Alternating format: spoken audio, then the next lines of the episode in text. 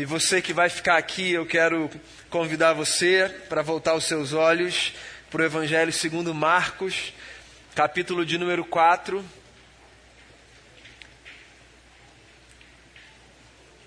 Do verso 35 ao verso 41.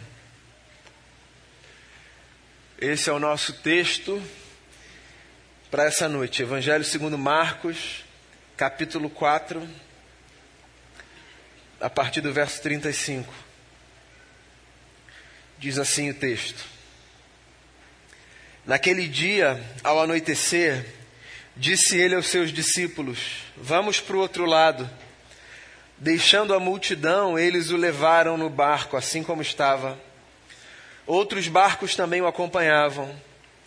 Levantou-se um forte vendaval e as ondas se lançavam sobre o barco, de forma que este ia se enchendo de água. Jesus estava na popa, dormindo com a cabeça sobre um travesseiro. Os discípulos o acordaram e clamaram: Mestre, não te importas que morramos? Ele se levantou, repreendeu o vento e disse ao mar: Aquiete-se, acalme-se. O vento se aquietou e fez-se completa bonança. Então perguntou aos seus discípulos: Por que vocês estão com tanto medo? Ainda não têm fé? Eles estavam apavorados e perguntavam uns aos outros: Quem é este que até o vento e o mar lhe obedecem? Palavras de Marcos, nosso irmão na fé, acerca de Jesus, nosso Senhor. Não sei se acontece isso com você. Algumas histórias que envolvem Jesus são tão fascinantes no que narram e na maneira como o desenham, que elas chegam a nos dar a sensação de que Jesus, do ponto de vista da humanidade, estava num lugar muito diferente da gente a ponto de muita gente ouvir as histórias de Jesus e chegar à seguinte conclusão: não, ele só pode ter feito isso na condição de Deus, porque nenhum homem faria na condição de homem o que esse sujeito fez.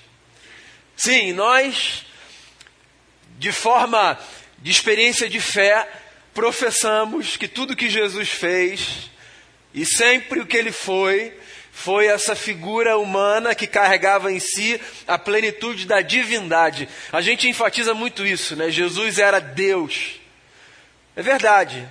Isso é um pilar da nossa fé. O que não muda o fato de que ele era um homem.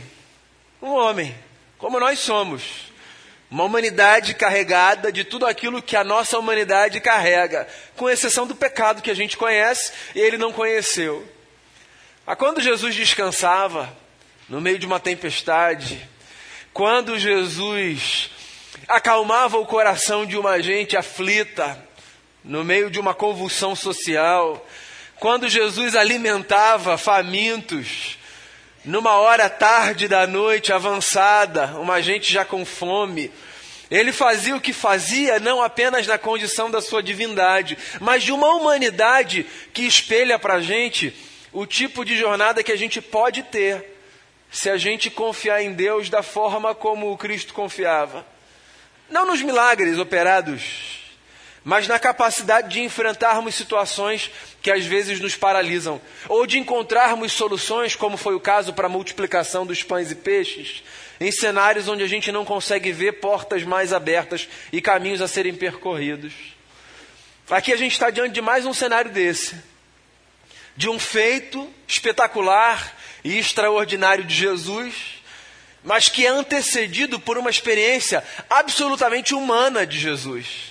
O feito espetacular, quero adiantar, mas você sabe, é o vento e o mar obedecerem ao som da sua voz. A experiência humana, possível a todos nós, é a de Jesus conseguir descansar num barco no meio de uma tempestade. Essa é a cena, desafiadora que seja. A cena que narra uma viagem cotidiana para aquela gente que vivia naquela região, do que hoje a gente chama de Palestina, que era a viagem de barco de uma extremidade à outra de um lago. Viagem que, como as nossas viagens, às vezes era tranquila, dependendo das condições, às vezes era desafiadora, dependendo das condições. As nossas viagens são assim, né? As viagens que a gente faz, físicas, geográficas, e os percursos que a gente faz em vida.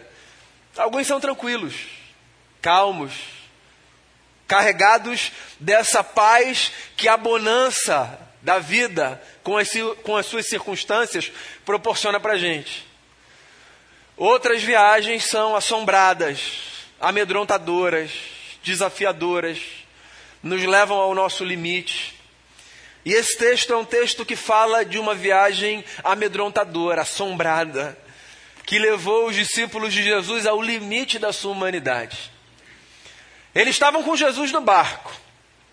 O que penso aqui do meu lugar, de leitor da história e não de quem está vivendo essa tempestade, devia ser suficiente para que eles tivessem um coração em paz, certo? Porque a gente aprende na teoria que a viagem sempre pode ser tranquila se a gente tiver a lembrança de que Cristo está no barco com a gente. Então, em tese, a gente já aprendeu que quando Cristo está no barco, tudo vai muito bem. O que significa que, em tese, a gente subscreve essa ideia de que porque a companhia de Jesus está ali, então a gente pode descansar. Mas essa história é uma história que complica a tese e que nos faz perceber que para o chão da nossa existência existem outras hipóteses. Como, por exemplo, a hipótese de que na nossa cabeça, às vezes, a companhia de Jesus não nos é suficiente. Não é isso que está acontecendo aqui? Os discípulos estão num barco e eles são acometidos por uma tempestade. E a gente está cansado de saber que a tempestade é essa representação do inesperado, do que a gente não controla, da variável que está para além, daquilo que a gente não planeja, da circunstância sobre a qual a gente não tem ingerência. A tempestade é a representação desse tipo de experiência de vida, experiência pela qual todos nós passamos. Amigo e amiga, se você está nesse lugar, de viver como um controlador, como uma controladora das circunstâncias. Eu quero encorajar você a abdicar dessa tentação de controlar tudo, porque essa vida é mais complexa do que a gente pretende nessa tentativa inócua e infantil de controlarmos todas as variáveis do curso da nossa jornada. Tem muita coisa que a gente não controla. Tem muita tempestade que aparece. Muito vento que vem de um lugar que a gente nem espera tem muito céu que se fecha, que começa ensolarado, mas que logo é substituído por aqueles dias que mais parecem noite. Isso tudo acontece na vida. E não acontece porque Deus está de bronca com você. Não acontece porque você foi premiado, premiado. Acontece porque o nome disso é vida. Vida é isso. Vida é palco dessas circunstâncias que às vezes nos são favoráveis, outras tantas nos são desfavoráveis. E os discípulos estão nesse dia, atravessando um mar desfavorável com Jesus, debaixo de uma tempestade e de ondas que fazem com que aquela embarcação comece a ser invadida pela água. E o desespero toma conta de todo mundo ali. E a pergunta que o crente do alto da sua torre de marfim costuma fazer é: por que, que essa gente está desesperada se Jesus está no barco com eles? Você sabe quem é o crente do alto da Torre de Marfim, né? É o sujeito que faz todas as suas leituras e todas as suas conjecturas de fé sem pisar no chão da história. É o camarada que tem as suas respostas prontas e que acha que viver bem com Deus é ter esse repertório todo bonitinho, grifadinho, com uma resposta para cada pergunta que a vida fizer. O crente da Torre de Marfim é esse sujeito que se satisfaz com um tipo de experiência que tem a ver com decorar a doutrina e oferecer resposta, se esquecendo que a vida é muito mais complexa do que isso. Que há muito mais perguntas sem resposta do que pergunta com resposta. E que às vezes a resposta que a gente tem, que a gente acha que é apropriada por uma circunstância específica, se revela absolutamente ineficaz para aquilo que a gente está enfrentando. Com Cristo no barco tudo vai muito bem. Eu sei, eu acredito nisso. Mas às vezes não é disso que eu preciso. Porque Jesus está ali. Dormindo, mas eu preciso de mais alguma coisa. É engraçado, né? Ele está ali do meu lado, mas eu quero que ele faça alguma coisa. Esse é o cenário que eu vejo aqui dos discípulos com Jesus, o que deveria ser suficiente, porque Jesus é suficiente. Mas eles estão inquietos, eles estão tomados de medo, eles estão angustiados. E para eles, pelo menos nesse momento, a companhia de Jesus não basta. Parece uma loucura o que eu estou dizendo, né? Eu não estou oferecendo a você um tratado teológico, eu estou fazendo uma constatação da vida. O tratado teológico é arrumado, está na Torre de Marfim, mas a vida é outra história. E na vida, para a gente, às vezes, só saber que Jesus está do lado não é suficiente, porque a gente quer que ele faça alguma coisa. E está tudo bem. Quando você quiser que Jesus faça alguma coisa, está tudo bem você pedir. Quando a sua oração for assim, ó, Senhor, eu sei que o Senhor está aqui, mas o Senhor podia fazer alguma coisa. Porque eu estou meio desesperado, a água está inundando aqui, sabe? Então, se o Senhor puder fazer alguma coisa, vai me ajudar. Quando a sua oração for essa, não pense que você é um cristão ou uma cristã de segunda categoria, porque você não soube se satisfazer apenas, muitas aspas, aqui com a companhia de Jesus. Porque pelas circunstâncias da vida, às vezes o que a gente quer é que ele faça alguma coisa. E a sensação que a gente tem é de que ele está dormindo, apagadinho ali num barco, no meio de uma tempestade, sem fazer absolutamente nada, a gente não sabe porquê. Os discípulos vão até o Cristo e eles o acordam e fazem a ele uma pergunta interessante. O senhor não se importa que a gente morra? Só para a gente entender onde o senhor está nesse barco. Às vezes a gente faz essa pergunta para Jesus. Todo respeito, Senhor, eu queria saber onde o Senhor está na minha vida nesse momento. Se o Senhor está nesse lugar da inação, porque se o Senhor está nesse lugar da inação, eu quero dizer para o Senhor, eu quero dizer para o Senhor um negócio, que a sensação que eu tenho é que o Senhor está indiferente. Esse é um erro que a gente comete, sabe? Quando a gente lê as circunstâncias e quando a presença de Jesus não é suficiente. Porque a gente quer ver Jesus fazer alguma coisa? Sabe qual é o erro que a gente comete? O erro de confundir inação com indiferença. A gente não vê alguma coisa sendo feita e a leitura que a gente faz é então ele não se importa. É muito comum a gente se encontrar nesse lugar. Eu não sei se você já se encontrou. Eu já me encontrei diversas vezes e continuo me encontrando nesse lugar. De me perceber, às vezes, nas minhas orações, dizendo assim para Deus: se o senhor não está fazendo nada, isso é sinal de que o senhor então não se importa com nada, pelo menos comigo. A gente é acometido por essa síndrome do, do Azaf, que compôs um salmo, no qual ele dizia assim: Deus é bom para com Israel, para comigo, no entanto. E aí ele continua. Às vezes a gente é acometido pela síndrome do Jó, que diz assim: a esperança para a árvore, porque ainda que haja um tronco seco no deserto, ao cheiro das águas, pode voltar a haver experiência de vida aqui. Para a árvore tem esperança, agora para mim, nada. Às vezes a gente é cometido por essa síndrome do sujeito que lê o silêncio de Deus como uma espécie de abandono de Deus. E se você já esteve nesse lugar, está nesse lugar, eu queria dizer a você que silêncio de Deus não é sinônimo de abandono de Deus, nunca será. Porque se há uma promessa da parte de Deus para a nossa vida, essa promessa é a de que Ele não nos abandona, nem jamais nos abandonará. Se você nunca esteve nesse lugar e não está nesse lugar, eu não quero ser aqui um profeta de desgraça, mas pela nossa condição humana, eu queria dizer a você: é possível que você se encontre nesse lugar em algum momento e está tudo bem. Eu só quero que você se lembre quando você se encontrar nesse lugar, de que o silêncio de Deus não é sinal de abandono da parte de Deus. Eu gosto de uma música, brinco aqui de vez em quando quando a gente canta, né? Que diz exatamente isso. Né? Quando ele está em silêncio, que ele está trabalhando. Gosto, eu gosto disso. Gosto de acreditar nisso.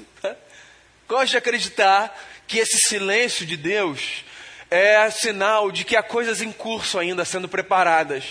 de que há caminhos sendo construídos, de que há possibilidades ainda sendo apontadas. E de alguma forma, esse silêncio de Deus, ele carrega em si uma força didática também, porque ele pacifica o nosso coração, ou pelo menos nos dá a possibilidade de termos o coração pacificado. Porque se a gente não tem o que fazer, e se ele não fez ainda, só nos resta uma opção: esperar, confiar. Eu acho, inclusive, que Jesus deita e dorme no meio da tempestade, justamente para ensinar os discípulos isso. Vocês acham que eu não me importo, né? Eu só quero dizer para vocês o seguinte: e se vocês confiarem? Será que não vai ficar mais interessante? E se vocês confiarem? E se vocês confiarem que o que vocês não conseguem ver não é um sinal de que não tem ninguém controlando, cuidando, governando? E se vocês confiarem no fato de que não é porque vocês só conseguem ler até a página 3, que não haja quem conheça a página 10 e a 20 e a 100? E se vocês confiarem? E se vocês confiarem no fato de que a vida, para ser bem vivida, não pede de vocês ciência de tudo o que acontece? E se vocês confiarem? E se vocês confiarem no fato de que, inclusive, aquilo que vocês acham que é desgovernado, obedece à voz de alguém? Então, quando Jesus é acordado pelos discípulos, Jesus faz uma pergunta a eles interessante: Vocês estão com medo de quê? Vocês não creem? E eu queria fazer uma pausa aqui. Porque justamente por causa dessa oposição que há aqui no texto e em outros textos das Escrituras, entre medo e confiança, há muita gente que faz confusão e acha, por exemplo, que toda experiência de medo é uma experiência de falta de fé. E é por isso que eu acho que cabe uma parte aqui. Porque o medo é, antes de qualquer coisa, uma emoção que todos experimentamos e precisamos, inclusive, experimentar, diga-se de passagem. Quando você sentir medo porque as circunstâncias são assustadoras, eu quero dizer para você o seguinte: isso é normal, está tudo bem. Quando você não sentir medo de absolutamente nada, ó, depois vamos conversar. O medo faz parte. Enquanto essa emoção que a gente sente, que sinaliza alguma coisa, que acende luzes, que estabelece limites, que coloca barreiras para não serem ultrapassadas. Esse medo, emoção, ele não é um obstáculo à fé, nenhum problema à fé, nenhum sinal de que a gente não confia. Mas tem um outro medo que parece problemático aqui à luz das Escrituras, que é esse medo que representa a nossa teimosia deliberada em não confiarmos tão somente porque nós não controlamos. Esse medo a gente precisa superar. O medo enquanto emoção a gente precisa viver, respeitar, discernir, ler. Mas o medo enquanto experiência que nos prende na vida e que nos impede de confiar no cuidado de Deus, esse medo a gente precisa enfrentar. A vida ensina a gente a enfrentar e dá a possibilidade da gente enfrentar. As circunstâncias adversas, assustadoras que sejam, elas não precisam nos aprisionar. É por isso que Jesus está perguntando para eles exatamente isso. Vocês estão com medo de quê? Como quem diz, em outras palavras, eu estou aqui. Eu sei que hoje vocês querem que eu faça alguma coisa, mas enquanto eu não fizer, só confia que eu estou do lado de vocês. Estou aqui, confiem. Vocês estão com medo de quê? Estou caminhando com você. Eu estou indo para lá com você. Eu vou do seu lado para onde você for. A gente precisa ouvir essa voz de Jesus no dia a dia, sabe? Jesus dizendo isso para a gente. Os textos, eu bato nessa tecla direto aqui. Os textos são representações das nossas jornadas. A gente precisa ouvir essa voz de Jesus. Você está com medo de quê, cara? Você não confia? Então, às vezes, a gente vai para um lugar assustador, amedrontador, intimidador. Aí a gente paralisa, a gente não sabe o que a gente vai fazer. A gente não tem coragem de dar o passo, de seguir a ordem, de assumir a escolha. E aí vem a voz de Jesus, ela precisa vir, deixa essa voz entrar. Você está com medo de quê? Por que, que você não confia? Aí vai, vai com Ele, porque Ele está com a gente. E se esse negócio não for suficiente para fazer com que o pé, que às vezes fica petrificado, volte a se movimentar e a gente avance, então o que vai ser suficiente?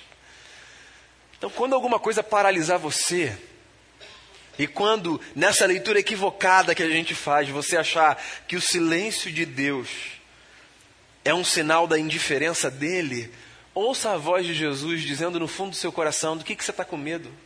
Só confia. Porque ele está no barco ali do lado. Quando no trabalho você estiver com muito medo, ou só confia. Quando nessa nova fase da vida que você está entrando, você estiver com muito medo, confia, cara. Quando você tiver sido ferido ou ferida em alguma história e achar, por exemplo, que não há mais possibilidade de se abrir para nada porque você já foi ferido ou ferida demais, então confia. Quando você tiver um desejo muito grande, um sonho muito grande, mas inclusive ele parecer grande demais para você, a ponto de te paralisar, pô, confia. Esse é o seu barco. E a tempestade está aí. E Jesus está ali dormindo. E você acha que ele está indiferente. Mas se você o acordar, pode acordar, Jesus não fica chateado não. Pode falar, Jesus, vamos conversar aqui rapidinho. Desculpa atrapalhar o sono do Senhor. Pode chamar. Se você disser a ele, Senhor, o Senhor não está se importando, eu tenho certeza que você vai ouvir lá no fundo da sua alma o que quer, o que, o que, quer que isso signifique, sabe? A mesma fala de Jesus para os discípulos. Está com medo de quê? Confia. Só que como esse negócio é difícil para gente, às vezes ele faz mais. Ele vai lá e diz assim: vento, para. Mar, se acalma. Porque às vezes a gente precisa ver o poder de Jesus em ação, né? E eu não sei quando essa última etapa vai acontecer, e eu nem acho que ela vai acontecer sempre, mas eu acho que às vezes Deus dá para a gente a graça de perceber essa última etapa em ação. Ela é muito bacana, né? Quando a gente quer muito ver Ele fazer alguma coisa e vai lá Ele faz. Aí o nosso coração é lembrado, né? De que é verdade, Ele está aqui do nosso lado. Ele faz. Às vezes Ele dá esses presentes para a gente, sabe? De destruir os nossos monstros diante dos nossos olhos. Às vezes, naquele momento, aquele gigante cai por terra. Aquilo que paralisava se revela um, um fantasma de, de filme da Disney. E a gente avança. Mas mais importante do que avançar depois do vento parar e do mar se acalmar, é guardar no coração a voz de Jesus, que diz duas coisas para mim e para você. Você está com medo de quê? Confia. Então, olha só. O que eu queria dizer a você nessa noite? Queria dizer a você nessa noite seguinte: há dias bons e há dias maus. Há viagens tranquilas e há viagens difíceis. As viagens tranquilas a gente tira de letra, né? Se eu tivesse que dar um conselho a você nas viagens tranquilas, eu diria a você o seguinte: só tome cuidado para não achar que toda viagem vai ser necessariamente assim. Porque há algumas que são difíceis. Mas vamos para as viagens difíceis, porque são elas que paralisam a gente, né? Quando você estiver na viagem difícil, saiba de uma coisa: Jesus está com você no barco. E está tudo bem. Ele está com você. Mas tem dia que não basta saber que Ele está com a gente. A gente quer ver Ele fazer alguma coisa. E está tudo bem também.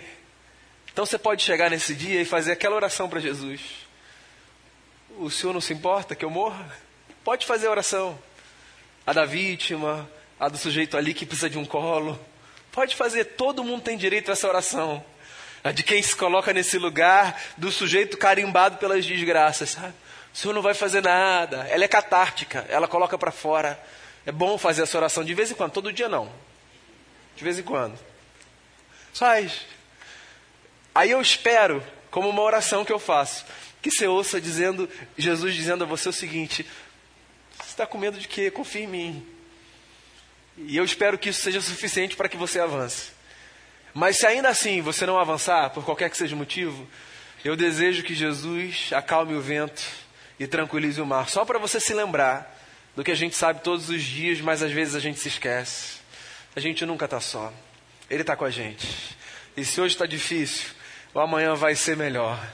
Ele está com a gente no barco. E eu aprendi na infância, eu vou levar até o final da minha vida. Com Cristo no barco tudo vai muito bem. E passo temporal. Fica tranquilo, a embarcação vai chegar do outro lado, Jesus está com você e o mais importante, você pode confiar. Então vamos fazer esse exercício de confiança. e renovar o desejo e o voto que muitas vezes na vida a gente fez. De pegar o que a gente tem de mais precioso, que é o nosso coração, e dizer: Pai, eu quero colocar isso aqui diante de Ti. Eu quero pedir que o Senhor me ajude hoje e amanhã também, e depois de amanhã também, e todos os dias, a confiar no cuidado que só o Senhor tem para me oferecer. Queria que a gente fizesse uma oração. E talvez a oração que você vai fazer aí seja: Senhor, acalme o vento e tranquilize as ondas do mar. Talvez essa seja a oração e você tem o direito a ela. Se você quiser pedir isso nessa noite, peça isso a Jesus. Senhor, acalme o vento e tranquilize as ondas do mar. Mas eu queria encorajar você a fazer também uma outra oração, que é: Senhor, no meio da tempestade, me ajuda a confiar. Essa oração, possivelmente, vai tranquilizar o seu coração no meio das tormentas da vida. E que você faça as suas viagens e os seus percursos, confiando que o Cristo que está do lado e que às vezes parece indiferente, só está ensinando para o meu coração teimoso e para o seu também, que a nossa agenda não é a dele, que o nosso relógio não é o dele, e que ele sabe o que faz. Vento e mar obedecem a sua voz e se vento e mar obedecem a sua voz, porque o nosso coração não pode se aquietar diante daquele que resolveu cuidar da nossa vida. Então aquiete a sua alma e confie no Senhor. Senhor, a gente está aqui nesse lugar, no ajuntamento da igreja, conversando sobre o texto, aprendendo com Jesus, o homem perfeito, o tipo de humanidade que a gente pode desfrutar. Nós queremos ser homens e mulheres que confiam. Queremos ser gente que confia no Senhor. Só na teoria das teologias das torres de marfim esse negócio é simples e fácil. Na vida prática, isso é tão difícil. Confiar. Hoje de manhã a gente se lembrou disso, a gente cantou tantas canções que falavam disso do cuidado do Senhor, da fidelidade do Senhor, da bondade do Senhor. E a gente está aqui mais uma vez nesse domingo para se lembrar que o Senhor está no barco com a gente e que o Senhor pode parecer indiferente às vezes, porque o silêncio pode dar essa sensação de indiferença. Mas se tem uma coisa que o Senhor não é, é indiferente àquilo que nos assusta, que nos amedronta. Ajuda a gente a confiar. Seja o que for que a gente tenha que enfrentar, ajuda a gente a confiar. E nos lembre, a gente sempre pode clamar. Essa é a maior das notícias. A gente sempre pode clamar. Então que a gente abra o coração e que a gente ofereça a Ti a nossa oração, seja ela qual for, na certeza de que o Senhor é o Mestre que sempre vem nos ajudar.